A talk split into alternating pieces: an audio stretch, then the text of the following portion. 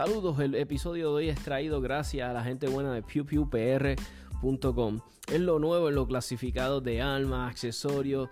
Entra a la página pewpewpr.com. Ahí puedes vender tus armas, tus accesorios. Es sumamente fácil de usar. Es gratis, que es lo más importante de todo. Eh, si quieres buscar eh, por categoría, que si revólveres, eh, rifles, eh, quieres buscarlos de tal pueblo, de tal precio, ahí todo lo puedes usar sumamente fácil de usar, ya saben, pewpewpr.com.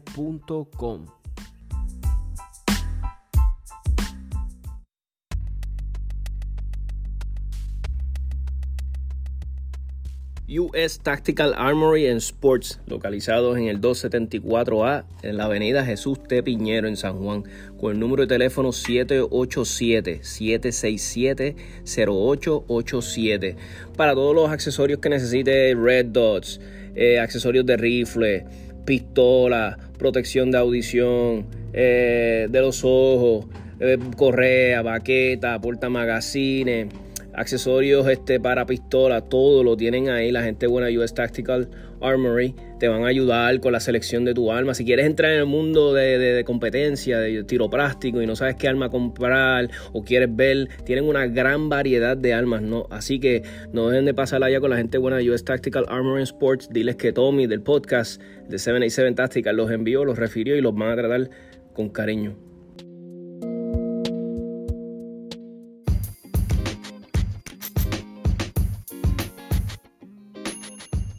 RP Tactical en el Arecibo Gun Club en el barrio Juncos con el número de teléfono 787-906-2537.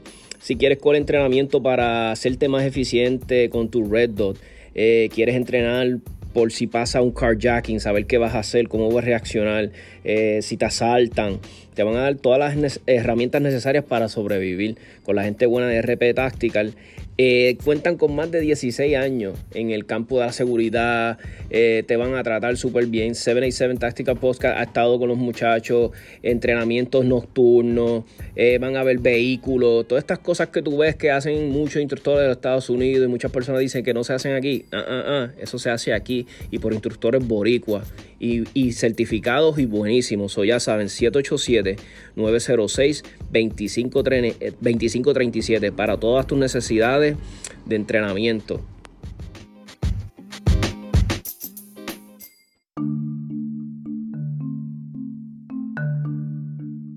No aguantas el calor de este verano. Está demasiado, Tommy. No lo aguanto. ¿Quieres eh, instalar un aire nuevo en la casa? ¿Una unidad nueva? ¿O necesitas mantenimiento? Pues mira, no lo dudes. Julio's Air Conditioning eh, entre los servicios que le ofrece, eh, venta, instalación, reparaciones, eh, mantenimiento de los aires acondicionados de los residenciales, que esto hay que, es, una misión sacarlos, limpiarlo, pues no, no te rompas más la cabeza, no te arriesgues en dañar tu unidad, como hizo alguien por ahí. se llama Tommy, por si acaso. Llama a la gente buena de Julio's Air Conditioning con el 787 223-8114. Y si quieres apoyar un comercio que es Pro Second Amendment, Pro Arma, Pro Deporte de Tiro Práctico, Julio es la persona perfecta. Así que ya saben, 787-223-8114.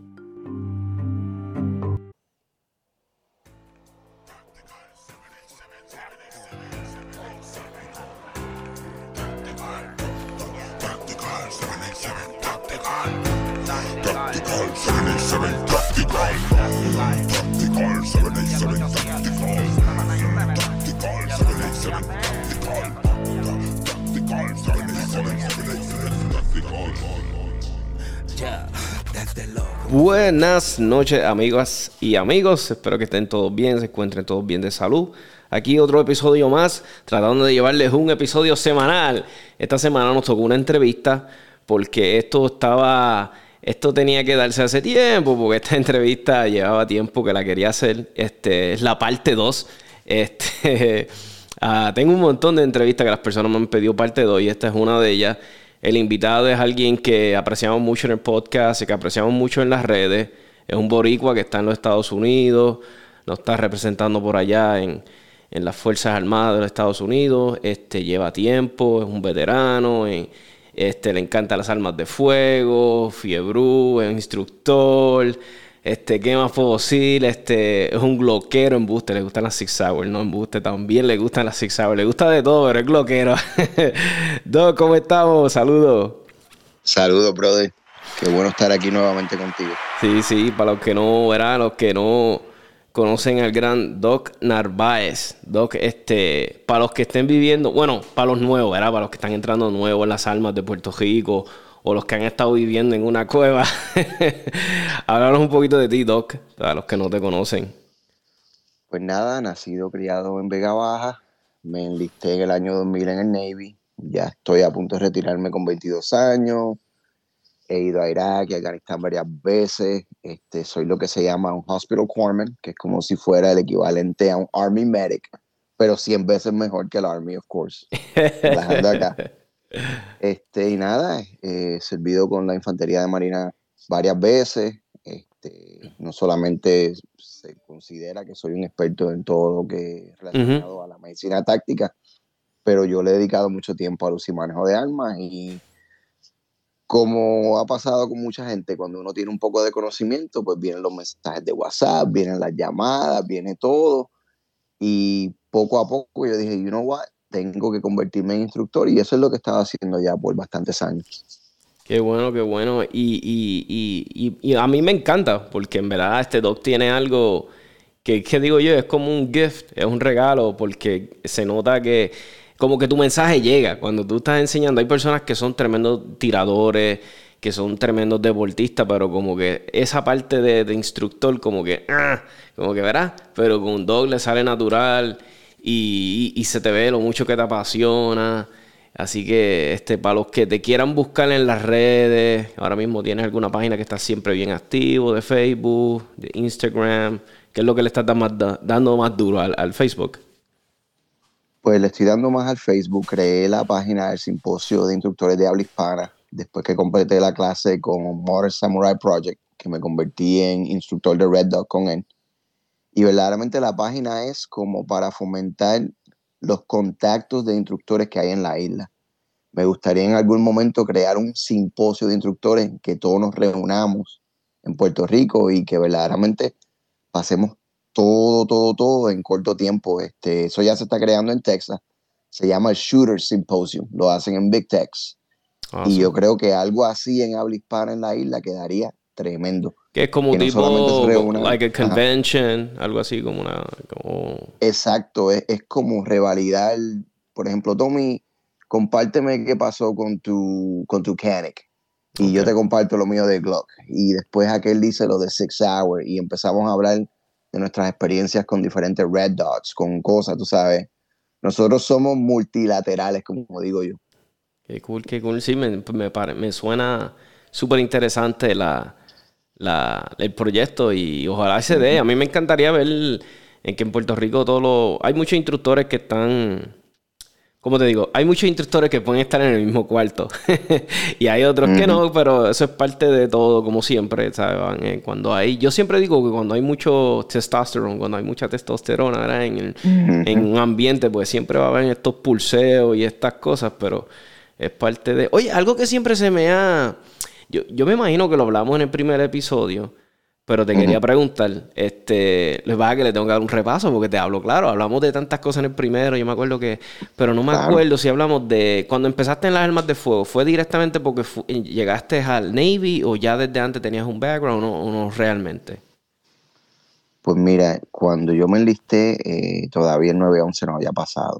Estaba en una clínica en Carolina del Sur y mi trabajo prácticamente era ser paramédico táctico. Este, yo veía pacientes, yo guiaba ambulancia y de momento lo de las Torres Gemelas pasó. Entonces ahí yo digo, coño, me gustaría verdaderamente estar ahí. Yo quiero servir con los Marines. So, yo levanté la mano, decidí irme con los Marines, pero yo no me fui hasta el 2003. Yo fui uno de los pioneros con mi batallón en Afganistán. Y pues para aquel tiempo no había tanto entrenamiento como ahora, todo estaba un poquito unknown, había muchas cosas que no se sabían. Okay. Las tácticas y las reglas que teníamos ahora, incluso en mi primer deployment no teníamos ni siquiera vehículos blindados cuando yo estuve en Afganistán. Pero yo sabía, yo dije, ok, ¿qué es lo que yo tengo que hacer? ¿Cuál es mi descripción de trabajo? Y decía que pues yo me hago cargo de los Marines cuando ellos están heridos. Y yo dije, ok, nosotros cargamos armas o no cargamos armas. Y me cercioré y me di cuenta de que solamente cargamos una Beretta M9. Y yo dije, ok. So yo empecé a entrenar con los Marines que estaban en Paris Island con la M9. Entonces, para aquel tiempo, mi, mi, metodología era, pues si yo me compro una, una Beretta en 40 y yo domino bien la 40, pues yo voy a comer dulce con la 9. Y creo que, que, la metodología me funcionó porque verdaderamente llegué al batallón ready y yo siempre verdaderamente he sido un tirador bien natural. Ahí sí te digo que he tenido que trabajar fuerte para algunas cosas, pero gracias a Dios mi desempeño con la pistola fue bien natural. Y de ahí he seguido creciendo, creciendo, creciendo. Y pues como en el batallón se regaba, ah, mira, Doc Narváez sabe disparar con la bereta esa que todo el mundo odiaba. Y cada vez que alguien necesitaba este, ayuda, venían donde mí. Y eso siguió regando y regando y regando hasta que en un momento yo dije, ¿sabes qué? Yo comparto tanto conocimiento con la gente que déjame convertirme en instructor y lo hice cuando estaba en Carolina del Norte. Interesante. Y, para ti como instructor, ¿verdad? Que, bueno, que verdad que tu pasión es enseñar, ¿verdad? Este, pero como que, ¿qué es lo más gratis? Un ejemplo, yo, ¿verdad? Este, a mí me encanta, esto soy yo acá, que te lo voy a, y tú me lo dices como tú sientes, como yo como un podcaster, lo más gratificante para mí es como cuando alguien me dice, Tommy, escuché tu podcast, me encantó, o Tommy, escuché lo que estabas hablando sobre la segunda enmienda y, y, me hiciste cambiar o ahora lo pienso de otra forma. para, para, un instructor como para ti, ¿qué es lo más gratificante? Como que tú dices, ya lo hice mi trabajo, o ya lo, es, para esto es que yo hago esto. Además de verdad que uno quiere un reward, pero ¿qué, qué es lo que, más que te encanta de ser instructor? Que el estudiante verdaderamente se lleve el conocimiento tan y tan a fondo que al momento que se ha visto en una situación o en un entrenamiento, que eso que yo le enseñé verdaderamente se active de manera tan y tan natural que después muchos de ellos me han dicho, coño Axel, me dijiste tal y tal cosa y exactamente como me dijiste, así mismo fue. Eso es una de las cosas más, más, gratificantes como, como instructor. Y sea de lo que sea, sea de armas, sea de medicina, sea de que yo le diga algo, mira, te estoy preparando físicamente para esta escuela, no te rindas, no te rindas porque va a haber gente que va a dar más rendimiento que tú, pero tú te vas a sentir mal porque quizás no pudiste hacer los mismos push-ups que fulano, que sutano, pero después que tú no te rindas, a ti no te van a botar del curso. Y muchos de ellos han venido después, mira, eh, de verdad no fue fácil, pero me acordé lo que tú me dijiste y gracias a Dios pude pasar. Ya, qué nice, qué, qué, qué brutal. Este, y hablando de, ¿verdad? De, estamos hablando de, de, cuidarse, ¿verdad? Y de dar rendimiento y algo que le quería decir a la gente. Ahora está de moda bien brutal el Jiu-Jitsu. Y, y todos saben que nuestro amigo Eloy Monson tiene una academia de Jiu-Jitsu. Se llama Guabá Jiu-Jitsu. Está en la carretera 174, urbanización Agustín Stahl, en Bayamón, Puerto Rico, Bayamón, en la casa, como dice este Eloy. Este, cualquier cosita, si quieren practicar Jiu-Jitsu, este, les interesa este, para muchas cosas. estamos hablando de defensa personal, obviamente, pero para mantenerte en forma, eh, flexible, poderte defender, pues ya saben, 787 637-5809, cualquier cosita, pues él hoy está a sus órdenes, él le apasiona eso, ese es otro proyecto que él tiene, el famoso Pew y Jitsu, van de la mano, como dice él, ser, letal con las manos y ser letal con, con, las armas de fuego. Este, ¿qué hace Doc para mantenerse en forma? ¿Qué, es lo más que te gusta, este, este Doc? Hablar un poquito. De todo un poco, me, siempre me ha gustado correr, este, creo verdaderamente en el body weight este, ir al gimnasio, levantar peso es tremendo, pero siempre he creído en los push-ups, los abdominales, el hacer pull-ups, el que tú puedas verdaderamente dominar el peso de tu cuerpo. Este, el body weight para mí es lo que me ha mantenido por mucho tiempo. Ahora mismo mi esposo y yo vamos a Burn Bootcamp, que es una franquicia de ejercicios, como si fuera CrossFit, pero son 45 minutos de, de, diferentes ejercicios que está tremendo. Este, mi esposo y yo nos encanta, podemos hacer ejercicios juntos. Y de todo un poco, brother, este, eh, los plyometrics, eh, movimiento explosivo, tú sabes, eso, es bien importante, especialmente para USPSA, para todas esas cosas, para uno poder moverse como, como JJ, you know. Exacto. No, no, es verdad, sí, totalmente. Yo, yo estoy en ese journey de hace un tiempo para acá, estoy tratando de rebajar por, por, muchas cosas. Una, pues obviamente el tiro práctico, porque no lo voy a negar, sí, me encantaría moverme, desplazarme mejor. Una cosa que tú dices bien importante es el poder carry your own weight, you know, eso es sumamente importante ahora mismo, mano, I can't do a freaking push-up, you know, y es algo frustrante, pero uno lo quiere trabajar, lo estoy trabajando. Y, y, otra cosa que también yo le digo a veces a las personas, le hablo, habla claro, yo le digo, tú, tú te crees que Dios no lo quiera, tú te encuentras en una situación que te tienes que defender. Ponle que no todo, porque no todo se resuelve con disparos. Ponle que lo tengas que resolver con las manos. Tú, tú crees que tú puedas este, estar un minuto, dos minutos forcejeando con alguien, ¿sabes? Sin que te mueras, este, sin, sin, sin aire. Y es algo que te pone a pensar, you know. Tú dices, hmm, let me see if I have that cardio. Y hay que ser sincero, o sea, por lo menos en mi caso, ¿verdad? I know you're a super fit guy. Yo digo, no, I can't. O les digo a veces a las personas, este, tú, tienes que coger, porque a veces hay que coger, a veces correr resuelve las cosas. Tú dices, espera, esta situación yo la puedo resolver yéndome de aquí rápido. Y what if you can't do it? So, yo no soy el de coger un maratón, pero me encantan, pero obviamente no puedo por mis rodillas y no voy a durar, pero que I can sprint. you know? I can sprint. Yo puedo salir corriendo y a veces la gente se impresiona y me dice, diablo, Tommy, tú, yo no sé qué tú. Y yo, papi, yo, si hay que. Yo le digo, yo siempre, no sé si te pasa que a veces hay familiares que saben que you conceal carry o amigos que saben que you, you're conceal carrying y ellos tal vez no, no, no les guste y qué sé yo. Y a mí me da risa porque a veces dicen, ah, no, yo me, si yo pasa cualquier cosa, cojo para donde Tommy y yo, y yo les digo, mierda, eh, yo, si tú me ves cogiendo a mí, vete a coger tú también, para mí no venga. Ah. Eso es algo que verdaderamente, Tommy, mucha gente, muchos instructores no comparten. Si tú verdaderamente puedes removerte del problema, vete. Este, nosotros no estamos aquí para tratar de ser héroes, tú sabes. Cuando ya no hay ninguna otra opción, cuando verdaderamente tú determinas de que tú tienes que enfrentarte a alguien porque puedes hacer una diferencia, sí. Pero si ya yo salí de la sala de cine con mis pollitos y mi esposa y la policía viene, número uno, ella no me va a dejar entrar de nuevo, que ya está aquí al lado mío escuchando el podcast. Y por más que yo tenga las destrezas, este, eso no me toca a mí tú sabes. Ahora hay situaciones que uno tiene que analizar y decir, coño, si no hago una intervención, más gente inocente va a morir. Y verdaderamente yo espero que pase toda mi vida y que yo no me vea en esa, en esa situación. Pero mucha gente no entiende que la mejor defensa es ni siquiera estar ahí. Es 100%. Y a veces hay que ser, uh, como digo yo, bigger man o, o mira, hasta sin un insulto, olvídate, si insultaron, olvídate. Y más si if you're concealed carrying, un insulto, road rage, eso ya no puede existir, olvídate. Te dijeron algo en la calle, tú eres esto, tú eres aquello, olvídate. Pues mira, discúlpame. Yo a veces he pedido disculpas y no soy yo el que me, me exalté ni nada. Y cogí y me voy. Y ya problema. Porque no vale la pena, no vale la pena. No vale la pena. Y aquí en Puerto Rico, tú sabes, yo estoy seguro que si yo me meto en una situación donde yo tal vez ni quería, tú sabes, estar en la situación, pero por X, o me pongo a y, y alguien se entera que yo estoy poseo armas de fuego, me la van, ¿sabes? van a hacer algo para que me la quiten, yo lo sé. Me voy a tener que buscar un abogado, voy a tener que.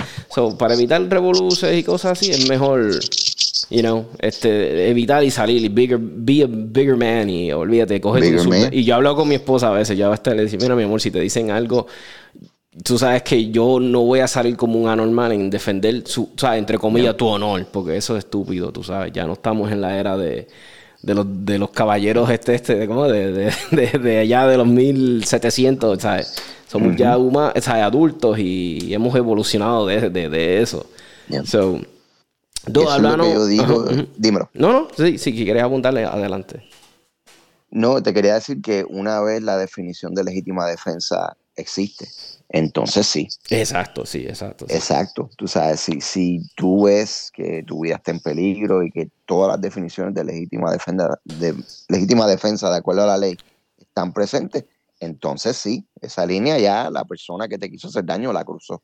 Pero como tú dices, insultos, mira, era lo que sea, sigue, sigue, andando. Y, y Dos dijo algo bien importante, que, que cuando usted esté en una situación que esa parte de legítima defensa, que tu vida corra peligro inminente, porque el otro día, oye, yo no sé si fue un chiste o fue algo sarcástico, porque yo sé que en Facebook hay, pero alguien yo me acuerdo que escribió algo en la índole de, si yo estoy en mi casa y yo veo que desde la sala me están robando el catalítico del carro, yo le puedo disparar a la persona y yo me quedé como que, ¿what?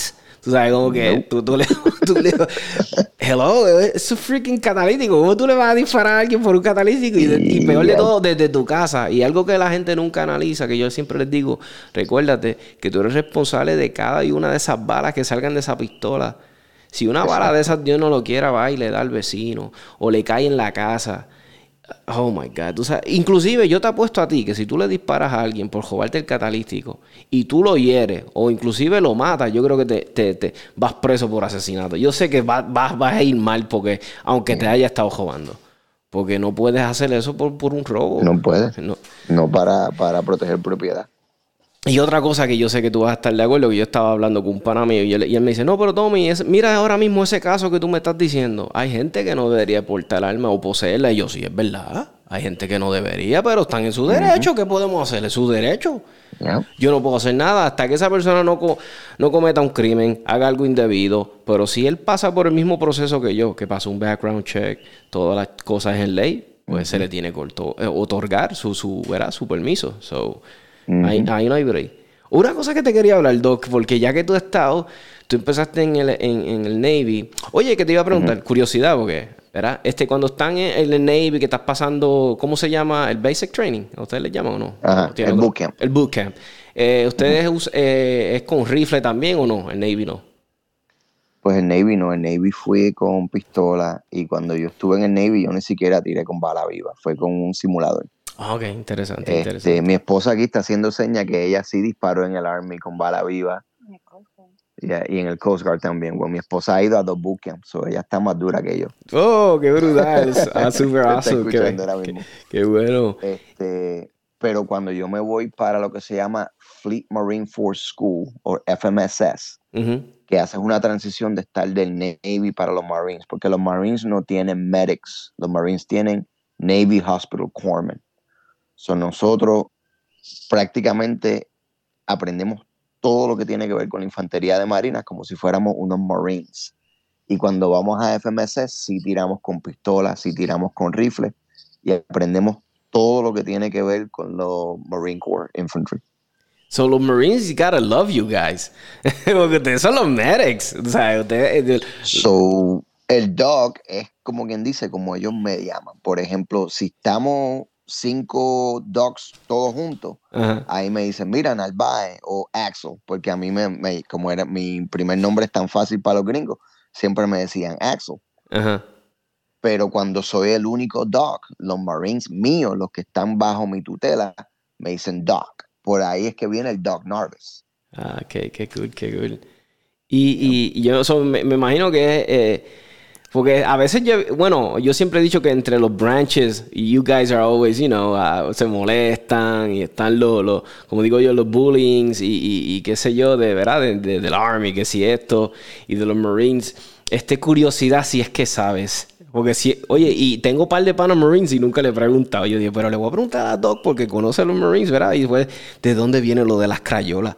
Que los Marines les gusta comer crayola, curiosidad pues siempre ha habido un vacilón de que los Marines, que tú sabes que ellos no son muy inteligentes, que son especiales. Siempre está el vacilón, brother. Ah, yo te voy a decir la verdad. Yo, de las personas más inteligentes con las que yo he trabajado en la milicia, han sido Marines. Porque es como todo. Tú puedes tener gente de las fuerzas especiales pues que hacen su mínimo. Y verdaderamente los estándares son avanzados, pero no son una cosa wow pero hay gente que verdaderamente se dedica a su trabajo y son profesionales independientemente de que sean Marines o Navy. Eso es algo individual. Pero yo, gracias a Dios, tuve la dicha de, trabajar con los Marine Corps Snipers, con el Sniper Platoon, que ahí fue que empecé, con los francotiradores. Y todos mis muchachos eran súper, súper inteligentes, pero siempre está el vacilón de las crayolas, bro. Siempre está el vacilón de, las crayolas y el relajo. Que... Yo me imaginaba que tenía que ver con algo así, con esa índole de, de, de que decían que eran. Pero qué heady, qué heady, bueno saberlo. Este, y volviendo ahora, porque cuando tú empezaste, ¿verdad? Que empezaste en el Navy en el 2000, ¿verdad?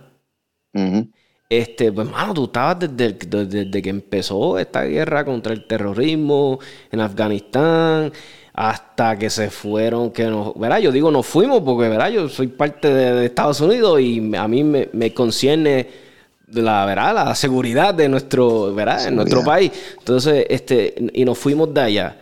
Este, ¿cómo se siente? Porque, ya no, vamos, tú tuviste desde el principio de la guerra y ahora ves desde que esto se fue, qué está pasando por tu mente.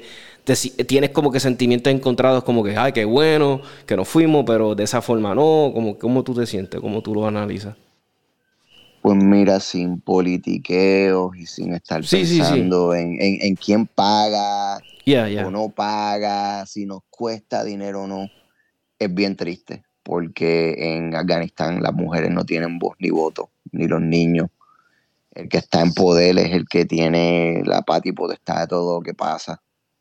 Eh, es difícil que hubo un poco de progreso, que las féminas pudieron ir a la escuela bajo nuestro control y ver que todo eso se acabe y quizás esté peor que como estaba, es, es difícil, es difícil. Este, sin politiqueos tampoco hubo misiones que nosotros sabíamos quién estaba, dónde estaba, pero hubo un momento en que nosotros trabajamos con los alcaldes y con los que estaban a cargo de, su, de sus provincias.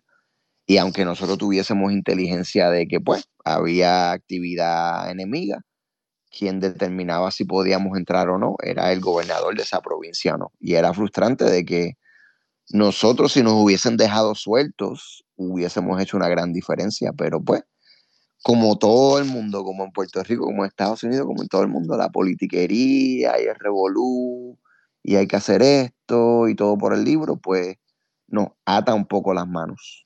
Pero es, es difícil, es difícil ver que ahora mismo Afganistán está en manos del control de esa gente otra vez. Wow, mano, sí, me imagino que para ti debe ser como que yo, bueno, de cierta forma no debe ser que te sentiste como que, porque obviamente no perdiste tu tiempo, porque obviamente en ese tiempo que estuvieron allá se hicieron grandes cosas como ustedes dicen, y, pero me, me, pongo en tus zapatos, ¿verdad? En este, en, este caso, en your boots. y me imagino que debe ser un poquito, ¿verdad? Como que frustrante. Y, pero analizándolo de esta forma, ¿verdad? Porque ustedes bregaron con, como digo yo, con, con terroristas y bregaron con este problema que es tan brutal. Y si lo fuéramos a traducir acá, verá, ahora en nuestro, verá, acá, en nuestro territorio, acá, ahora estás acá en Estados Unidos, este, nosotros estamos bregando con una situación en cuestión de que sí estamos bregando terroristas, pues estamos bregando con esto de los active shooters. Y como que digo yo que, no sé ni si decirlo así, pero se siente raro decirlo, ahora está de moda, ¿verdad? Este, de un tiempo para acá. Y, entonces tal vez yo siempre he dicho, oye, mano, ¿por qué no hablamos con los, con los veteranos, con la gente que está en el Army, con gente que, o en, o sea, en nuestras Fuerzas Armadas, que han bregado con, ¿verdad? con terroristas? ¿Por qué no les preguntamos qué podemos hacer nosotros acá, ¿verdad? En esta, porque ellos ya han bregado con, con violencia, la han visto de cerca, ya saben cómo es esto. Pues tal vez ellos tienen un intel, un insight que nos puedan dar. ¿Cómo tú bregarías con este problema de active shooters? ¿Cómo la ciudadanía? ¿Qué puede hacer la ciudadanía? ¿Qué ha pasado? ¿Qué, pasa por tu mente cuando tú ves estos escenarios acá en your homeland? dime un poquito. Lo único que puede prevenir tragedias futuras es monitoreo activo, este, sin politiquerías ni nada, tú sabes, de control o anti-arma, que las aéreas deben desaparecer. Monitoreo activo es como único. Si nosotros creamos diferentes layers, como yo le digo, este, de velar nuestras escuelas. Los niños son el recurso, son lo más preciado que nosotros tenemos, más que los bancos, mucho más que los políticos. Yep, agree. Tú sabes, y, y, no quiero hablar de politiquería, pero los políticos están protegidos 24/7, tú sabes. Y yo creo que las escuelas se merecen. Yo pienso que si fuéramos a invertir dinero de los taxes, si fuéramos a invertir dinero del gobierno, deberíamos fortificar nuestras escuelas y que sean las provincias y los mismos estados y los pueblos que decidan si quieren armar a los maestros, que eso sea decisión de ellos. Si no quieren armar a los maestros, que tengan guardias de seguridad, que tengan policía. Y otra cosa es la cultura, tú sabes, si tú verdaderamente juraste y tienes tu placa y tu trabajo es defender y salvar vidas, yo creo que tú deberías tener el valor suficiente para entrar cuando te toque. Ya, totalmente agree. A veces yo en, lo personal, ¿verdad? Yo a veces digo, cuando veo, yo sé de qué tú estás hablando y vi, la, y vi los videos y vi las escenas y, mano, y me rompe el corazón porque yo no tengo hijos, yo no y me da hasta un taco cuando hablo de esto. Este, mano, por escuchar niños gritando por ayuda, eso está fuerte, de Y tú no hacer nada. O sea, yo, yo no quiero juzgar a los policías porque yo no soy quien, ¿verdad? Yo nunca me he puesto los... los pero, mano, eh, yo no sé es que me conozco. Y niños gritan, no hay break. Chacho, porque yo puedo. Yo no, yo no ah, compartí nada ni hablé nada por semana hasta que no solamente leí reporte de los agentes con los que yo entreno de NCIS, pero también el video que compartí de Mike Glover eh, es bien, tiene muchos detalles de forma táctica, porque yo tampoco voy a cuestionar el valor de los policías pero de forma táctica, ¿sabes? No es como que lo que le decimos el Monday morning quarterbacking. yo no estoy diciendo, ah, yo hubiese hecho esto, aquí, lo otro. Yo te puedo hablar del conocimiento táctico que yo tengo de cómo quizás ellos pudieron coger un mejor ángulo. Lo que también me... Yo no sé si tú sabías que yo escuché... No me acuerdo dónde fue. I don't even know if it's reliable, pero tal vez tú lo leíste también. Que creo que este departamento de policía acababan de pasar por un, adiestramiento. Algo así de, esto mismo, de Active Shooter. I don't know if you read it or lo escuchaste. Eso fue lo que se comenta, que estaban fresh, que habían cogido el entrenamiento de Active Shooter. Supuestamente se comentaba que el, jefe de la policía no asistió. Porque hay, hay entrenamientos que son mandatory, son mandatorios, y hay entrenamientos que son optional. Este, el active shooter es algo que ese entrenamiento lo deben coger todos los departamentos y cada día de escuela tienen que haber gente ya designada para una reacción. Este, en la milicia nosotros tenemos algo que se llama QRF o el Quick Reaction Force. Y tú has visto un montón de películas que, por ejemplo, hay un grupo de Navy SEALs que están verdaderamente siendo atacados por una fuerza mayor. Cuando ellos llaman por backup, air support o llaman por quick reaction force, que se llama QRF, esa es una fuerza que ya está ready, ya sea 30, 40, 50 millas, ya sea en helicóptero, ya baja en, en paracaídas, pero el quick reaction force está ready para lo que sea. Yo pienso que cada departamento de la policía debe tener algo así por si acaso. Yeah. Este, y por si acaso, este, Doug mencionó a los Navy SEALs, para los que no saben, que, oye, yo creo que todo el mundo que está envuelto en el mundo de las armas de fuego, pero para los que no saben, este, los Navy SEALs son lo, como que la élite de, de, los Navy en training y, y si quieren ver más o menos la mentalidad de ellos, de muchos de ellos, hay un montón de historias, de cosas que han, y, verídicas, tú sabes, y, y, y, hay un montón de películas. Nada, este, vamos a estar después yo, a mí me encanta hacer, yo no sé si has escuchado alguno de los episodios que me pongo a mencionar películas y les recomiendo a la gente porque la gente me, pregunta por recomendaciones de películas de acción y qué sé yo, y tengo un panita que lo invito. So, él es un, un duro con eso. Este, hay una. Oh man, se me olvidó. De Marcus La Trail, ¿qué se llama? No sé si tú sabes. la de No Easy Day. Eh, creo que sí. Este, que estuvo súper buena la película. Él es un Navy SEAL también, ¿verdad? Navy SEAL. Sí. Y, hay, alguien que yo sigo en Instagram, que tú no más seguro sabes quién es. A mí me encanta porque hay días que yo me levanto como que, ay, no quiero hacer ejercicio, me duele. Y yo veo, y yo veo un video de David Goggins Y entonces, a mí me encanta porque Goggins, y viniendo, y para los que no sepan, David Goggins es un badass. Entonces, él pesaba como 200, él pesaba casi lo mismo que yo pesaba. Y hay días que yo me levanto como que, ay, no quiero hacer ejercicio, estoy cansado, ¿sabes? Todavía you feel a little bit sore. Y, y él está ya cogiendo en condiciones de, de, de, de casi tormenta. si un día tú necesitas inspiración, búscala ahí, no la oh, busques con con gente sangra, como digo yo, búscala con heroes de verdad y, y lo vas a, conseguir de verdad. Algo que es una bestia. Sí, sí, David Goggins, el que no lo inspire es, eh, chacho, está muerto. Este, que te iba a preguntar, Doc, este, si voy, eh, y voy a cambiar el tema así, este, tú sabes, yo soy así. eh, voy para el shooting range, este, soy novato. Y cada vez que voy al shooting range, voy como que no voy con un plan de qué voy a practicar, voy como que, ah, voy este día a hacer que, un buen, unos drills, un qualification test, ¿qué, ¿qué, tú le recomendarías a alguien si lo que tiene, un ejemplo, una caja de balas, que eso es lo único, oye, lo que tengo es por una caja de balas, ¿qué drills tú crees que son buenos? ¿Qué, qué, qué tú recomendarías a alguien? Que no tiene ningún plan, que va al garete. Pues mira, volviendo a como tú empezaste, yo me he destacado en esto porque todo el mundo dice que yo tengo una habilidad para explicar las cosas de manera bien simple. Y yo creo que eso es porque yo siempre le busco el realismo a todo. yo te diría que agarres un papel de copia, 8 y medio por 11, un papel normal de copia. Lo pones en el blanco y vas a empezar con un solo disparo. Si puedes desenfundar, aún mejor. Un solo disparo a las 3, a las 5, a las 7, sigues a las 10, 12, 15 hasta las 25 yardas y ver si tú estás dentro de ese papel de 8 y medio por 11. Un solo disparo. Después de ahí, dos disparos. Las mismas distancias, 3, 5, 7.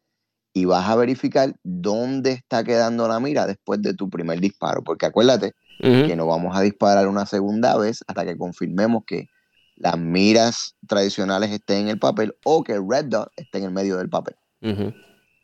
So, prácticamente no hemos gastado muchas balas todavía. Tercero, vas a coger un magazine, vas a poner una bala en la recámara, pero vas a quitar el magazine, vas a tener una sola bala en la recámara y vas a hacer lo mismo. La diferencia ahora es que cuando tu pistola dispare, va a volver otra vez al papel y tú vas a tomar ese segundo tiro como si fueras a disparar otra vez, pero lo vas a prestar atención a lo que tu pistola está haciendo casi todos vamos a mover la pistola, aunque estemos pensando que la pistola está vacía. Si tú tomas ese segundo disparo de manera rápida, tú puedes ver, número uno, dónde tus miras terminaron después del primer disparo y número dos, cuán rápido tú adquieres las miras. ¿Me estás siguiendo? Yeah, yeah, love that drill. No lo he hecho, lo voy a poner en práctica. Yep. Después te lo envío para que lo veas. Entonces, tercero, normalmente nosotros todos podemos hacer un double tap un triple tap. El build drill para mí es sumamente esencial. Para los que no, para los que no sepan, ¿verdad? Porque tenemos muchos novatos. Si nos puedes explicar el build drill un poquito así. Dos disparos consecutivos, eh, seis disparos consecutivos. No estoy buscando tiempo. Acuérdate que estamos entrenando. el problema del build drill es que como son seis disparos, ahí la cajita de balas se nos puede ir un poquito más rápido. lo que se puede hacer es un half build drill, que son solamente tres disparos. empiezas a las tres yardas. Yo entiendo que un papel de copia a tres yardas es bastante grande, pero este es para alguien que es novato. Ok, exacto, exacto. Y si tú dices, ah, mira, estoy manteniendo todo chévere a las tres yardas, ya tú sabes que si tú consistentemente estás tirando tus disparos dentro de ese papel a las tres yardas, ya tú sabes que tú puedes remover a las cinco. So, build drill lo, hago tres disparos, recargo, ¿no? Recargo y tres disparos más, ¿no? el build drill son seis disparos consecutivos. Ok, seis disparos, eh, recargo y seis de nuevo. Sin recarga. Sin, recarga. ah, ok, sin recarga, sin recarga. Ok, ok. Sin recarga. ¿Tú lo recomiendas? ¿Tú lo recomiendas? Ah, bueno, no, me dijiste que empezáramos primero confirmando el cero. Y este podría ser el drill que le sigue después de esto, ¿verdad? Después de lo de empezar. Exactamente. Ok, perfecto. Eso que estamos probando. Precisión primero. Yo entiendo que es un papel bastante grande. ¿Por qué me gusta empezar a un novato con un papel de copia? Es prácticamente la zona torácica. Ah, ok.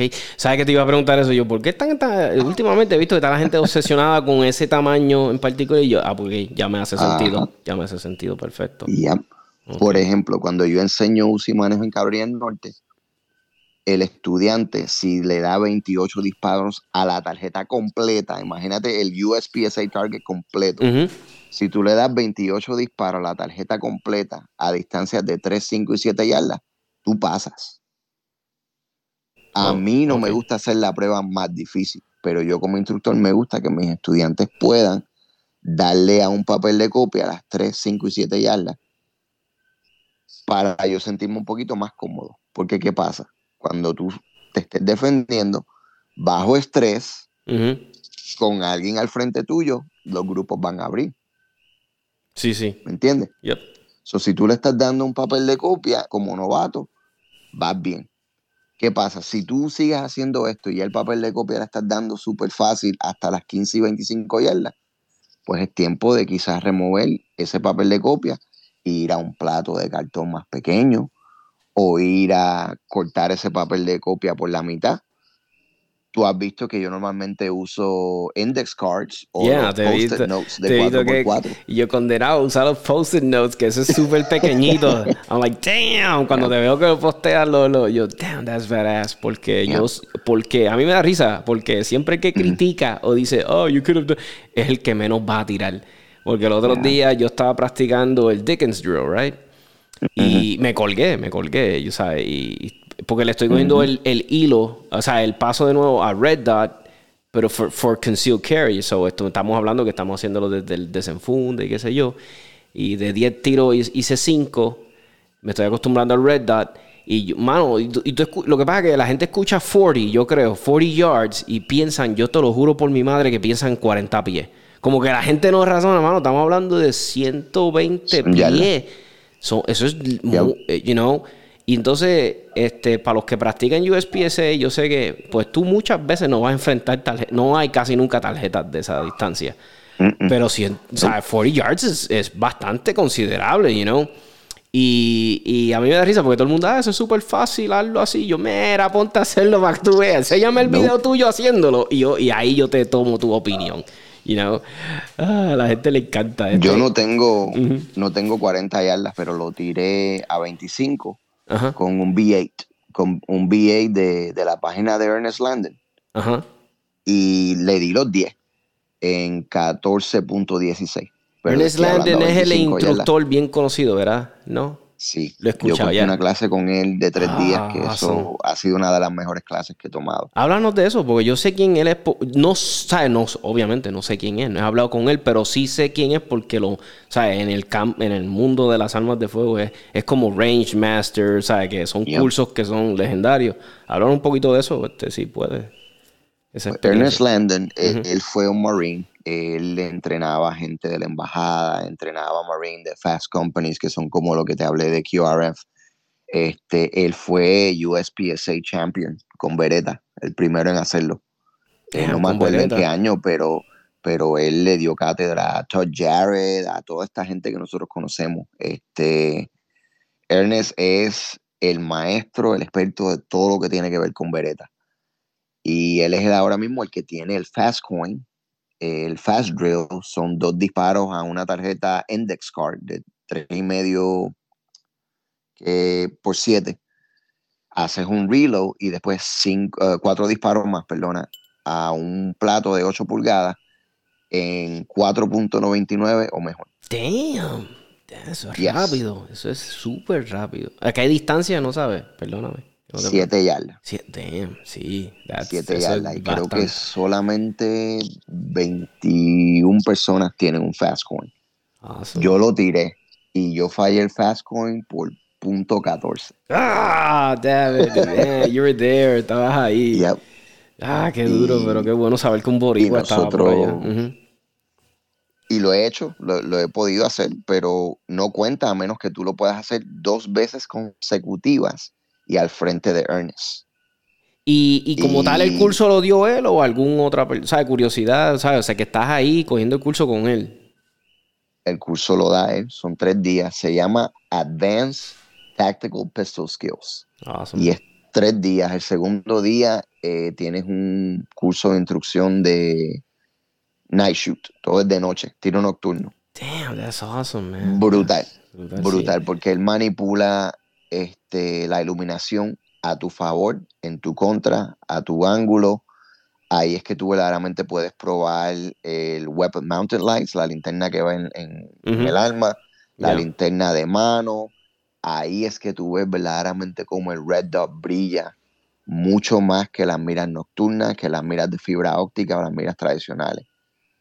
Este, si alguien sabe, y los que me conocen, yo no te recomiendo nada porque lo vi en YouTube o porque está cool. Exactly. Yo te digo, hoy en día portar una pistola con Red Dot, con linterna ya instalada en la pistola y también tener tu pistola de mano, tú vas a controlar linterna, la linterna de mano. Cuatro horas del día. Sí, de las dos, porque Ya, por si acaso. Ok, ya, perfecto. Tienes que tenerlas todas. Este, ahí es que uno verdaderamente ve. Y ese curso de Ernest eh, es otra cosa. Lo recomiendo full. Y vamos a ver si en algún momento, este, no es que es pana mío como tal, pero no, no logramos conocer. Y me gustaría en algún momento que Ernest pudiera dar un curso en la isla y que yo sea un vehículo de, poder traducir, de llevar un, mejor delivery. Ah, eso estaría awesome porque, este, como te digo, yo no sé quién es él todavía bien bien, pero como he escuchado tanto, mano, se repite tanto el nombre de él ante los otros, este, eh, los otros, eh, los canales de YouTube, ¿sabes? Lo mencionan tanto, los otros instructores, digo, this guy must be a badass, como Tom Givens. Tú sabes, al día de hoy yo no he visto nada de, o sea, él disparando ni nada, pero se lo mencionan tanto. Como que, ah, if you're not, if you're an instructor, not here, Tom Givens, yeah, you're missing out. Y yo, damn, Tom Givens should be, you know, es legendario porque todo el mundo lo menciona, igual que, Dios mío, que se murió hace, hace unos años, hace bastante tiempo atrás, que todo el mundo lo menciona, que si... O sea, que todo el mundo lo menciona con un orgullo, este, Dios mío, que escribió libros sumamente buenos, yo los leo a cada rato, Padre Celestial, se me olvidó el nombre de él. Que es una leyenda. Avery. Está no sé si es Ron Avery. Él y está este, my God, uh, que ex militar, este coronel, creo que era, que fue este. Jeff Cooper. Jeff Cooper, you know, que todo el mundo me menciona a Jeff Cooper, so yo no los he visto nunca disparar ni nada, pero todo, you know, everybody mentions Jeff Cooper, all these guys, y yo pues algo serio, o sea, me encanta porque yo digo, diablo, el tipo no tiene ni que disparar y, pero ya él, no sé si me entiende, él no tiene que hacer nada, ya él ya lo que hizo, lo hizo y todo el mundo eh, hizo su legado, ya está su legado. Eso es lo que a mí me encanta. Mi legado sería, el que a mí me encantaría, es que la gente porte. con, con que yo pueda traer más gente a esto y que lo hagan responsablemente, que digan, mira, el que me trajo el mundo de las almas fue Tommy, yo soy feliz. Yo me alegro tanto cuando alguien me dice, Tommy, yo estoy portando gracias a ti. Yo, oh my God, hice mi, hice, hice mi misión. Se me pongo tan contento.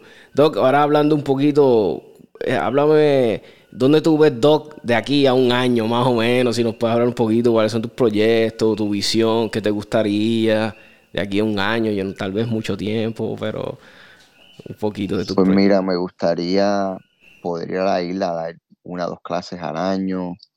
Tengo amistades aquí mismo en Virginia, amistades en Carolina del Norte, Carolina del Sur que me han pedido clases. Este, yo no es que no estoy dando clases por ser vago, es que todavía estoy activo, mi esposa también es activa, los niños, y no es fácil, toma tiempo, logística, este, las personas que me conocen sin pensarlo dos veces me dicen, coño, yo quiero coger una clase contigo, porque saben que yo no te voy a dar una clase de que te voy a agarrar el dinero y voy a hablar por dos días y no te vas a llevar nada yo no solamente te voy a enseñar, pero yo voy a crecer con cada estudiante que yo comparto. Y si te fijas, ahora mismo Luis Aria, que está haciendo lo de él, Luis es alguien que él y yo hablamos casi todas las semanas y parte del proceso que él está completando ahora han sido cosas que yo le he compartido y pues Luis tiene mucho más tiempo, tiene mucho más recursos y él verdaderamente ha tenido la dicha de, de asistir a un montón de cursos en corto tiempo cursos que a mí me han tomado años por oportunidades y estos cursos también son, son costosos, brother. Yeah, yeah, I know. este, a mí me gustaría verdaderamente ser un eterno estudiante de las armas y seguir creciendo y compartiendo y, y compitiendo también, tú sabes. Me gustaría competir un poquito más en USPSA, pero yo a fin de cuentas, para mí, esto verdaderamente es como una cultura. Tú sabes, están los de carro, están los de video games. Tú sabes, lamentablemente, pues somos queridos por algunos, odiados por otros, pero para mí es el hobby que me, que me llamó la atención. Pero lo mismo puedo dedicarme a cocinar, este, a hacer proyectos de madera con mi doña, que eso es lo de ella, que le gusta. Yo le meto mano a todo, pero como yo soy tan y tan analítico, a mí me gusta que alguien me pase el conocimiento de primera bien pasado, que me den que me den todas las herramientas ahí. Y yo creo que eso es lo que me, ayuda a mí, que yo, yo puedo verdaderamente ayudarte en un corto tiempo. ¿Entiendes? Ya, ya. Oye, Doc, este, yo que sé que tú eres un, un padre pues apasionado. Yo sé que tú amas tu familia y by the way, una hermosa familia que tienes y Dios te la bendiga siempre. Y, y un, un, ejemplo, te quiero hacer esta pregunta porque es algo que pasó hace tiempito, pero siempre quería saber tu opinión. Yo dije, ah, pero cuando tenga Doc en el podcast, le voy a preguntar. Mano, y pasó el tiempo y pasó el tiempo. Y le quería preguntar a, a padres, verá, a padres, verá, personas que tienen hijos. Este, tú sabes que hace un tiempito atrás pasó lo de Kyle Rittenhouse, ¿verdad? El muchacho que pasó. Y tú como padre, tú como padre, que tu hijo hubiese estado en una situación así, este yo sé que es difícil la pregunta porque tú dices, este, este, pues yo tal vez no hubiese dejado que le estuviera en una situación así, pero si de un hijo tuyo está en una situación así, este, mano, que, que ¿sabes? Como que, que, porque un ejemplo tú, ¿verdad? Que tú eres tan diestro con el rifle, y verá, y uno le quiere enseñar a su hijo estas cosas, pasarle, es como digo yo, es como un rite of passage, ¿sabes? Como que estas son cosas necesarias, enseñarle a, los niños, a la juventud, a las, a las nenas también, a los nenes, este, pues saber usar un arma de fuego bien, un rifle.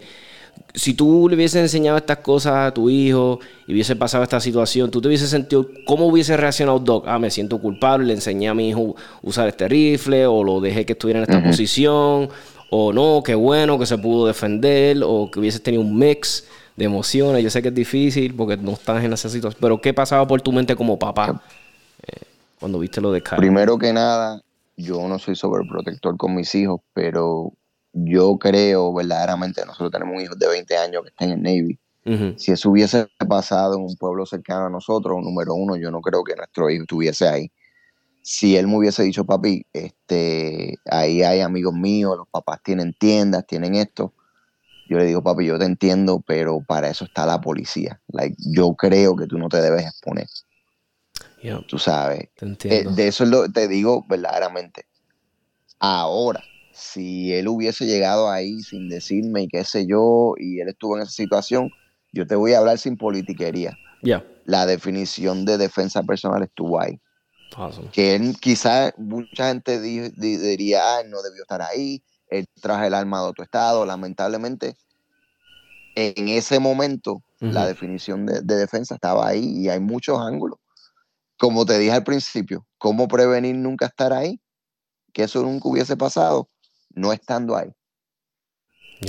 Y, y, también hay, hay, hay, gente, mucha gente loca, en drogados, tomados, hay mucha gente que se aprovecha en, esas cosas y verdaderamente es difícil, es difícil porque yo, yo verdaderamente no me hubiese gustado que mi hijo estuviese en esa situación.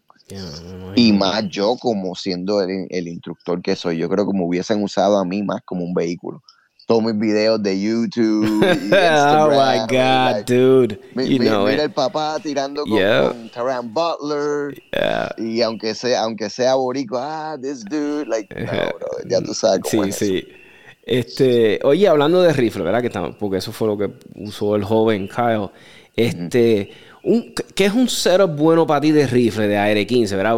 y, y, yo sé que tú compartes, yo, yo siempre he pensado lo siguiente, y tú me dejas saber yo sé que el AR-15 es una plataforma, yo digo que es el America's Gun, tú sabes, ¿verdad? y, yo pienso, y esto es una opinión mía, no la tienes que tener, que cada ciudadano, y cuando digo ciudadano incluye hombre, mujer, ¿verdad? Cada ciudadano debería poseer un rifle. Yo, mi humilde opinión, todos, todos, todos, ¿sabes?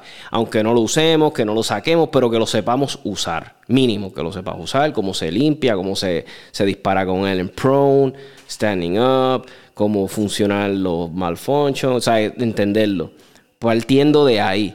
¿Qué sería como un setup chévere de, un rifle? ¿Qué, te gusta? ¿Qué, ¿Qué, tan largo? ¿Qué, ¿Qué, Red Dot debería tener? ¿O de, tiene que tener un scope o no realmente? O sea, ¿qué, es tu setup nice que te gusta a ti de rifle? Que sea de todo, que sea para defenderte sobre la tiranía, todo, todo, todo. Home defense. Pues mira, yo si me hubieses preguntado muchísimos años atrás, te diría que el rifle de 14.5 con un compensador pin and well, que prácticamente está soldado y tiene un, un, muzzle device que es permanente. Ok. Porque es lo más corto que tú puedes tener sin tener que pagar el tax stamp de acá de y todo. El 13.7 para mí ahora es el mejor. Es un poquito más corto yo monté uno y yo lo agarro y para mí se siente como un SBR, pero es legal, porque está pin and well.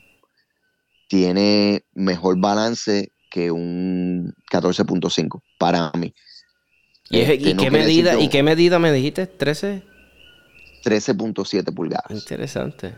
Entonces hace la Y hay una compañía, sí, son, son cositas de nada. Mientras más corto, no es que vas a estar mucho más cómodo y esto, pero mientras más corto, más fácil se te hace salir de un vehículo. más ah, fácil se te hace maniobrar dentro de una estructura.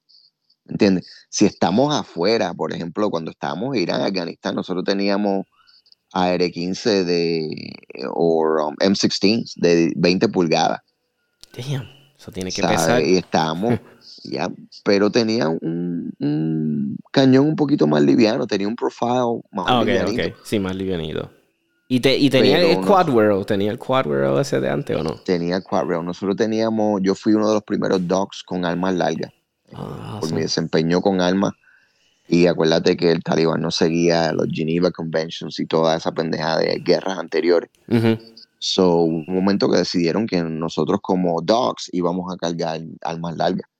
Y yo tuve M16A2, tuve M16A4, y no fue hasta mi tercero y cuarto deployment que estaba usando M4.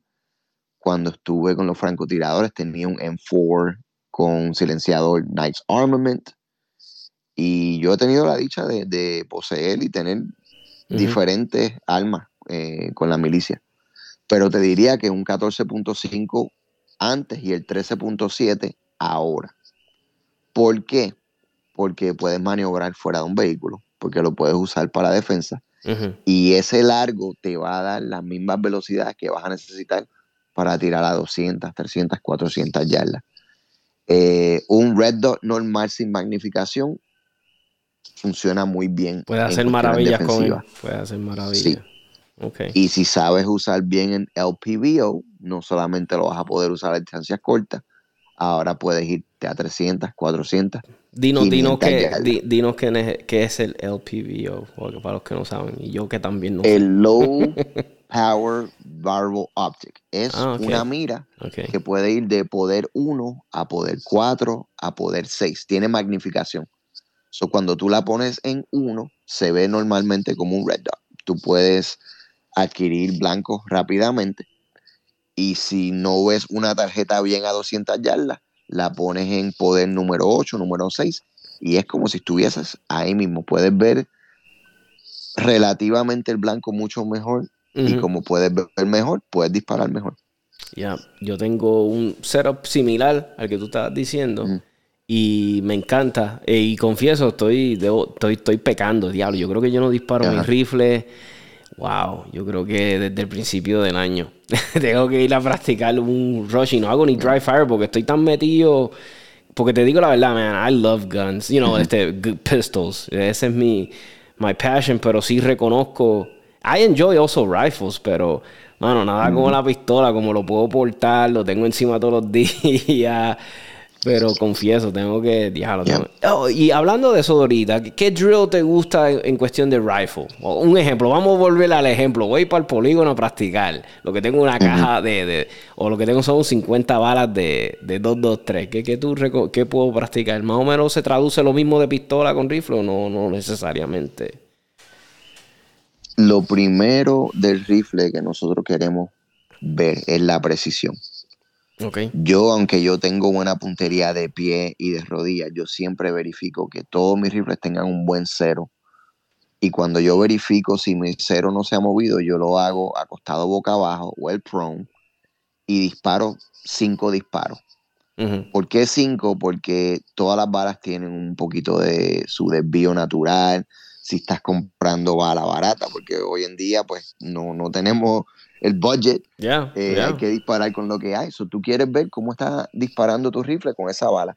Yo soy muy creyente en los blancos reducidos, las tarjetas reducidas, que es una tarjeta bien pequeña, casi del grande de una peseta o un medio peso, este, que tú lo pones a 25 yardas y simula una tarjeta a 200 yardas. Ah, nice.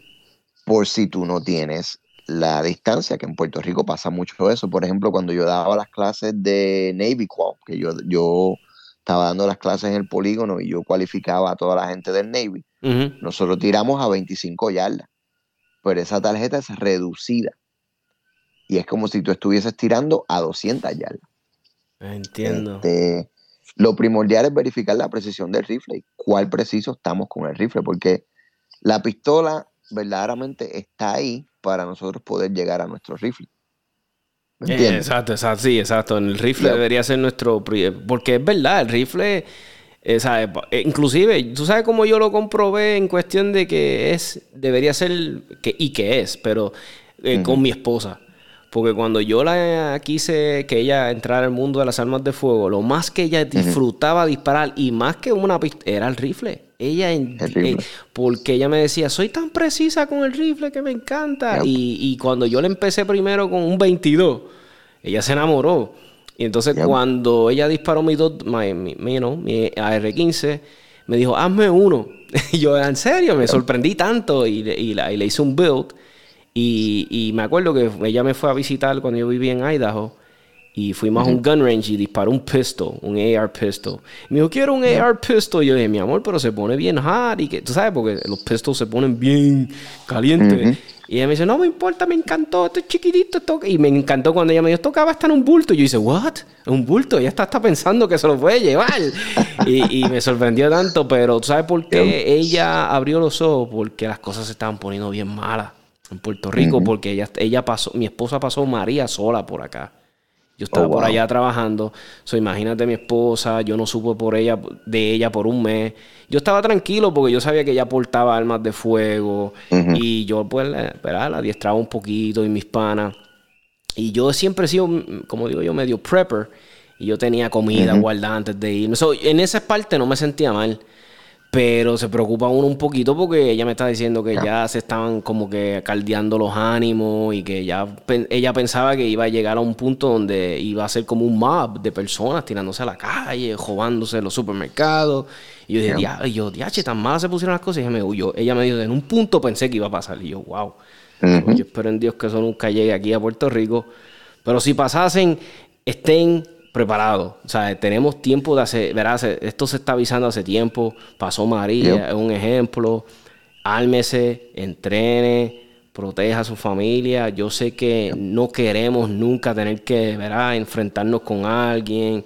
Pero es mejor, hay un dicho, creo que es japonés, que dice, ¿cómo es? Es mejor ser un guerrero en un jardín que un jardinero en la guerra, I don't know, en la guerra, algo así de esa índole. So, es lo que yo le digo a la gente. Es mejor tal vez saber esos skills y si nunca los tienes que usar, pues perfecto, ganaste. No los usas. No los usas, pero si puedes, si, si, si, the occasion arise, pues te, te defendiste. Toca antes de irnos. Porque, oye, se fue una hora, mano, que, que a mí me encanta hablar con dos, pues va a ser tiempo volando. háblanos de tu experiencia con el Caribbean Open, que lo disparaste, esto fue este año, ¿verdad? A principio. Sí, sí. Háblanos del este, Caribbean pues, Open. Y, rapidito, para yo decirle a las personas, para los que no sepan, Caribbean Open es un evento de tiro práctico en, Puerto Rico bien reconocido. Yo diría que es el evento de tiro práctico más importante de la isla y del Caribe. Y Doug vino y lo disparó este año. Yo no lo pude disparar por cuestiones profesionales, por compromisos de trabajo, pero Doug vino y lo disparó, se lo disfrutó. So, hablar un poquito de eso. Pues mira, este, número uno, este, bien agradecido de que soy instructor de supervivencia en el agua, porque pues tuve que casi nadar por dos días en el evento. porque llovió, llovió, llovió, llovió. Este, ustedes saben que yo comparto mucho y yo fomento la competencia, pero las competencias que yo he tirado han sido bien pocas. Y cuando yo me voy a un match, lo que tiramos son quizás cuatro canchitas este, el nivel de dificultad que Max le metió a ese evento fue a otro nivel, habían tarjetas por todos lados, tú sabes, este, me sentí muy bien de, mi desempeño, no tuve ningún delta, este, me comí varias tarjetas que también mucha gente se las comió, pero verdaderamente la experiencia fue, fue tremenda, este, un evento bien trabajado, súper organizado, verdaderamente me lo disfruté, la escuadra mía fue tremenda, este, este, aprendí muchas cosas, aprendí muchas cosas que nunca había disparado un evento de esa magnitud, verdaderamente, y me abrió los ojos. Este, llovió y ahí fue que vi que el, green dot brilla mucho más que el red dot cuando ah, estamos. interesante. Ah, qué bueno saberlo. Muy, interesante. Yo, yo tiré con la Franken Glock con un green dot y cuando está mojado se te ven muchos, muchos dots, pero siempre busca el del medio. Como te digo. este, pero fue un evento tremendo. Pero para los que no sabían, el dog siempre fomenta el, el tiro pero las canchitas que yo tiro aquí en Virginia son cuatro canchitas de 6 a 8 de la noche y es rápido para la casa para que la doña no me grite y pelee conmigo. estamos, iguales. Lo bueno de aquí también es que tiramos una dominguera, como decimos nosotros, ya a la una, a las dos ya estoy afuera y me puedo ir para casa, invito a la jefa a comerse algo y todo el mundo contento. Así que este, algo que a mí me encanta de Doc es que ¿verdad? Todos conocemos a Doc, ¿verdad? Pues del mundo táctico, como digo yo, he's a tactical, um, como digo yo, freak, tú sabes, nos encanta esta, y, pero practica, va a matches, so, eso yo siempre se lo, se lo celebro a muchos instructores y me encanta, como este, el mismo que estuvimos aquí en el podcast, este, Gil Narváez, ¿te acuerdas? Que teníamos aquí, Gil, a mí me encanta cuando los instructores van a los matches, porque yo sé que a veces es como que salir de su zona de comfort, porque yo sé que están, porque a veces el match el stage plan va en contra de muchas cosas que ustedes están indoctrinados para bien, tú sabes, ustedes están pensando en cover, ustedes están pensando en enfrentar tarjetas por el orden de importancia. Entonces cuando vas a veces a un match es como que todo al revés, no hay cover, you gotta just blast through everything. So, a mí me encanta ver que los instructores lo hagan porque algo que me dice de su persona es que, que, no tienen miedo en salir de su zona de comfort. No, brother. Y cuando alguien no te tiene miedo a salir de su zona de comfort, a mí me gusta porque yo digo que es una persona atrevida, confía en su destreza, se atreve, y, y, me encanta. So, yo sinceramente lo digo desde ahora, si a mí no me gusta mucho un instructor que porque yo puedo, yo he cogido en clases con todo, con todo indo de, instructor. El que no le gusta para nada, que me lo ha dicho en la cara, todo, a mí no me gusta el tiro práctico. Y yo, hey, yo te lo respeto. Y yo te comparto, y hemos tenido hasta discusiones, discusiones no digo que estamos peleando, sino discusiones de intercambio de, de filosofía y a veces he podido convencer a uno y le digo, pues mira, pues vete a IDPA. Ahora van a ver eventos de IDPA que están más concentrados y les explico un poquito por encima, pues yo no soy muy experto de IDPA. Y muchos me dicen, ah, pues dale, sí, me gustó la idea. Y yo, ah, pues nítido, convertí a alguien por lo menos. Pero es lo que yo le digo a la gente, mira, si yo, un ejemplo yo, a mí me encanta USPSA, pero mano, tenemos que tener, como digo yo, ese switch de que yo digo, ok, this is a competition, ya y ahora y de esto estoy en la calle o this is a tactical training. Ya son dos monstruos diferentes. El tiro práctico ¿qué me ayuda pues mantenerme eh, sharp con mis destrezas de mirar enfrentar tarjetas este stage planning ¿sabes? involucra muchas cosas a mí me encanta este obviamente hay cosas que no las puedo traer a, la vida real porque me van a matar pero es cuestión de eso, ¿sabes? O el que venga y me diga, ah, yo no practico tiro, este, no voy a tiro práctico, que son malas mañas, yo las malas mañas las traes tú y las pones tú, porque no el tiro. Exacto. Exacto. So, yeah. Y tú descubres tantas cosas en competencia, este, tus transiciones, tu cadencia de tiro, tu juego visual, que eso es algo que yo, yo sé que mi, mi nivel de, de tiro es pues, prácticamente bastante avanzado. Y una cosa, yo, yo he podido crecer bastante rápido y, las repeticiones del tiro seco ayudan un mundo. Mucha gente no, no quiere dedicarle tiempo y tú lo sabes y lo hemos hablado.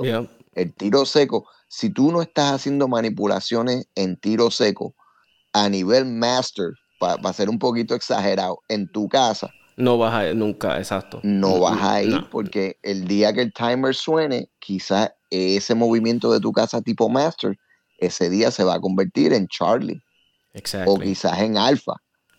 Pero vas a tener un mejor desempeño porque ya tú estás haciendo tus reloads, tus movimientos, tus cosas un poquito más natural, sin pensarlo.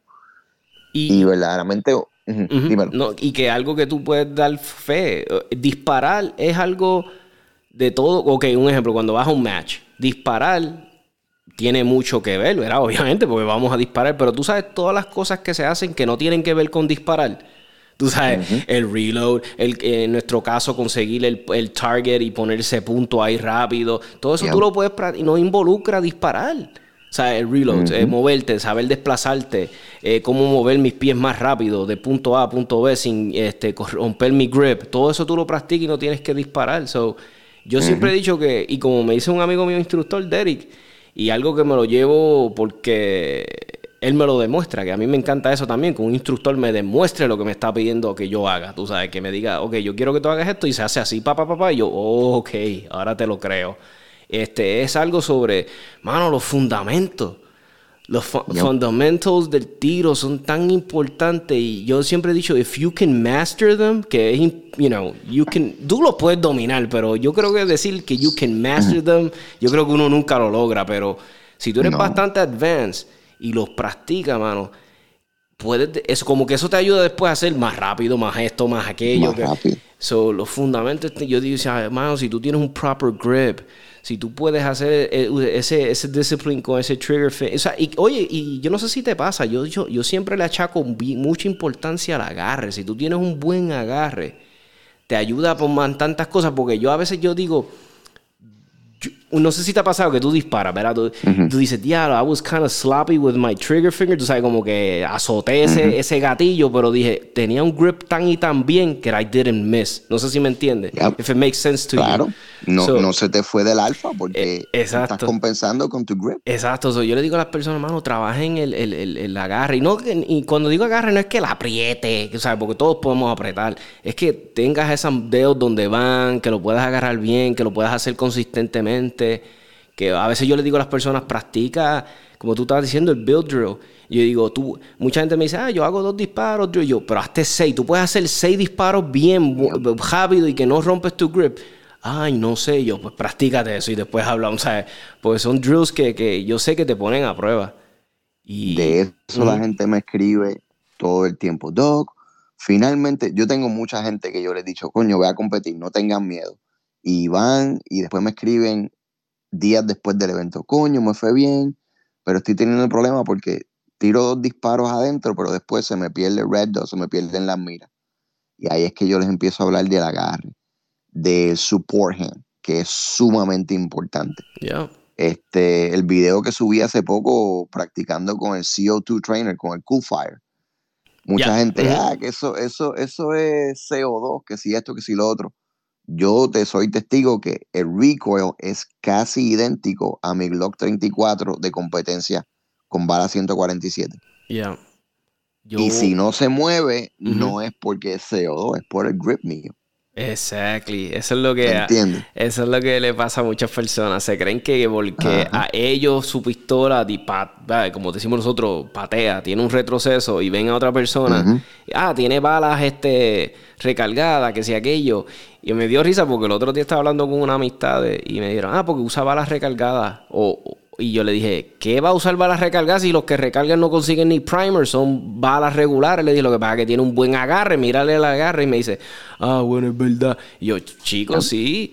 Eso es lo mismo que aplica Doc. Sí, tal vez no tiene mucho retroceso. Sí, porque Doc trabaja bien brutal su agarre. Tú sabes, eso es lo que a veces la gente no piensa. O, a veces a mí la gente me dice, ah, tú usas balas este...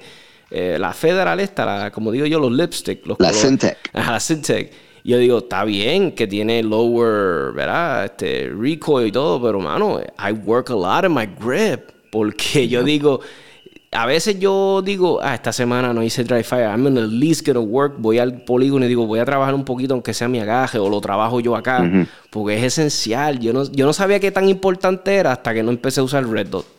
Te digo la verdad. La Red Dot me lo dice lo, si estoy mal. Como que yo digo, ah, estoy. Y lo aprendí eh, mucho en este fin de semana. Fui a coger un adiestramiento de Red Dot. Y el instructor, que es Derek, de Acer Dynamics, me decía, Tommy, estás apretando menos la, la izquierda. Y yo, diablo, sí, es, verdad. Eh, Tommy, aprieta los meñiques. Y yo, shit, es verdad, el agarre. so, qué importante es el agarre. Este dog para acabar. Yo hago. Para terminar, porque yo no puedo terminar un podcast y tener a Doug Narváez aquí de invitado y que yo no le pregunte esto. Ajá. ¿Por qué Glock? Dilo, Glock, ¿por qué Glock? Así, te lo, voy a preguntar así, más nada. Dímelo. El, diseño es súper simple. Este, yo he desmontado de todo. Yo soy armero Six Hour también. Y la Six Hour 320 es tremenda plataforma pero cuando tú desmontas, es súper más fácil de mantener. Tienes partes por todos lados, tienes el mercado, tienes holsters. Este, no te voy a negar que la 320 AXG Pro ahora mismo, yo, yo agarro esa pistola y, me habla, me habla bonito. Y cuando estuve en Six Hour Academy, esa pistola se comportó como un Cadillac. Te digo, me, me dio una confianza y, y me sentí súper bien disparando esa pistola comparada con Glock que tengo hace 12 y 15 años. Imagínate si la pistola es buena, pero sin lo simple que el diseño es. Esa, es la contestación. Me encanta que son qué, cuántas piezas que tiene, menos de 30 27, 27 piezas. Wow. 27. Qué diseño más brutal, ¿verdad? Este este, la Glow es como tú dices, tiene, lleva tantos años en el mercado y, bueno, comparado con otras, no tanto, pero este, mano, tanta availability de, de piezas, de, de, holsters. Tú sabes, tú te puedes sentir seguro que si compraste una Glow vas a conseguir lo que tú te puedas imaginar que tú dices, oye, habrá este invento para. Y lo hiciste. so, yo digo que es un must, tú sabes, es un must en cuestión de que si tú tienes tu, vamos a decir, arsenal de armas, tienes que tener una glow. O sea, si no tienes una glow, I don't know. este es una pistola fácil de de arreglar, como dice Doc. De arreglar. Yo las diagnostico bastante rápido. Sé cuando una pistola, yo, hmm, yo creo que ese es el striker. Ya o le, y a veces yo veo problemas que está teniendo la gente y yo, a ah, que le bregaste con el disconnect, el, ¿sabes? La pieza del disconnect. Me dice, sí, sí, porque tú lo sabes. yo, imagínate, ya las conozco. Y en lo personal a mí me encantan. La gente sabe, la gente dice, ah, que Tommy, que. A mí me encantan todas las armas de fuego menos Taurus. Así que, este, este, a mí me encanta la Glow. Yo porté una por muchos años eh, ahora mismo porto una pistola que es una copia, ¿sabes? Es una pistola en polímero que es basada, ¿sabes? Que es una copia de Glow, ¿sabes? Que es una Smith Wesson M&P Compact, que eso sabemos de dónde se inspiraron, pues, de Glow, un diseño de Glow, este, eso, yo creo que, este, una pregunta que te hago y terminamos el podcast porque me está curioso porque tú que has estado mucho más tiempo que yo en las armas de fuego, mano, hemos visto avances en Red Dots avances en balística hace unos años atrás. Ahora la bala 9 milímetros está haciendo unas cosas que, a veces yo leo y yo digo, wow, qué, munición más yep. Como que, ¿qué tú ves en el fútbol, mano? ¿Qué, ¿Qué, le espera a las armas de fuego de aquí a 20 años? ¿En qué puede avanzar más? ¿En las optics o en la ¿Qué más que le espera, mano? Que no sean rayos láser tipo Star Wars. ¿Qué, no, ¿Qué tú crees? Como que te da a ti la, la, la como digo yo, la, la, la intuición de que, que, va a ser un gran avance tal vez en el futuro con las armas de fuego? El Red Dot va a seguir verdaderamente dominando el mercado. Van a seguir saliendo más Red Dots que más económicas, duraderas. Ya la tecnología está ahí, tú sabes. El Red Dot ha existido por años, pero ahora la tecnología está ahí. Y disparar con Red Dot es, mucho más natural. Eso no, no hay que discutirlo. las pruebas están ahí y espero en algún momento poder ir a la isla y dar mi, clase de Red Dot, que ahí es que vamos a compartir verdaderamente el conocimiento de por qué el grip, de por qué el Red Dot y poner todo y verdaderamente yo también hablo con Derek y, él y yo compartimos conocimiento y me encanta que él esté ahora mismo compartiendo toda su pasión y lo que él está aprendiendo con ustedes, porque una cosa es decirlo en YouTube, una cosa es decirlo y leerlo en Instagram, pero cuando tú vas a la clase y tú lo ves, Tú sabes, y esa es la diferencia. Yo soy un instructor que no solamente te voy a enseñar, pero yo te voy a enviar para tu casa para que tú obtengas el conocimiento de cómo diagnosticarte tú mismo. Mucha gente no lo hace. No, no, es verdad. Y eso es bien importante porque a veces yo te lo digo, cuando yo empecé en esto, no habían... Oye, puede ser que habían instructores, obviamente, que los habían, y gente que llevaba muchos años, y, y no, pero ahora la facilidad que hay para conseguirlo y, ahora con... A mí me hubiese encantado, como digo yo, cuando yo empecé a haber tenido los dogs, todas estas, estas como digo yo, dos Narvay, que estuvieran todos estos instructores que ahora hay, los Luis Arias, los Croc Standards, Acer Dynamics, toda esta gente que son súpermente apasionadas de esto, porque hacen falta, mano. O sea, aquí gente están sacando la licencia, mujeres, un montón. Y a mí me encanta que, esto siga creciendo. Y hay, está ahí mucha gente que están dándole le meten tanta pasión a esto de que les eh, o sea, y, yo genuinamente no sé si tú puedes decir tú dices ya no mano este tipo he loves this so, o sea, y yo digo a mí me encanta ver eso que genuinamente están aquí en esto porque lo aman y, eso a mí me encanta porque no están esperando ni reconocimientos ni nada ni o sea eso yo digo que eso siempre llega por sí solo o sea si tú haces las cosas súper bien los reconocimientos y la y los estatus van a llegar so, el que esté pendiente de eso. sí. So, Doc, gracias a un millón, súper honrado que estuvieras de nuevo en el podcast. Este, pero esto, invitación, se quedaron un montón de cosas que quería hablar, así que eso quiere decir que hay una parte 3. Puede haber una parte 3, sabes que si tú me dejas saber con tiempo y tú quieres que yo te acompañe en alguno de tus podcasts futuros para compartir conocimiento, yo estoy aquí. Yo no estoy haciendo contenido o haciendo podcast, no por ser vago, es que estamos ocupados tiempo, por acá. sé. Pero ahora sabrá Dios cuando estemos, de que estés ahora retiradito, puede ser que te sobre un tiempito, porque nos encantaría tener un podcast de, de, Doc que pasara. So, les, vamos a ayudarlo eh, para que pase este podcast. Brother, te dejo solamente con dos cositas. Los fundamentos. Los fundamentos existen porque verdaderamente ya nos dimos cuenta de cómo no hacer las cosas por años y años y años. como ya sabemos cómo no debemos hacer las cosas, por eso es que los fundamentos existen. Y mucha gente cuando escucha fundamentos, ah, clase básica, ah, yo lo que quiero hacer es esto, mira, no. No, los fundamentos siempre están ahí. Yo quiero compartir que cuando sea quien sea, nuevo, experimentado, cuando veas algo que habla de fundamentos, por ahí es que siempre hay que irse. Y verdaderamente lo segundo es que tenemos que autoanalizarnos y ver verdaderamente cómo están nuestras destrezas y, ver si verdaderamente sumamos o restamos cuando estamos portando. ya, las palabras con luz. So, thank you very much, este, Doc. Really appreciate it. Que sacaras tu tiempito. Eh, un abrazo a la familia y, y Dios los bendiga. Así que gracias, Doc. Gracias, brother. Bendiciones. Bye. Ahí tienen mi, gente, este tremendo podcast con nuestro amigo Doc Narváez. Así que pendiente a todas las redes sociales. Eh, primero vamos a estar, obviamente, como subimos todos los episodios y lo vas a conseguir en Anchor, Spotify, Apple Podcasts, todos lados. Puedes ir a 787 Tactical, 787tacticalpodcast.com. Eh, Instagram, TikTok, YouTube, Facebook, tú, you name estamos en todas las plataformas sociales.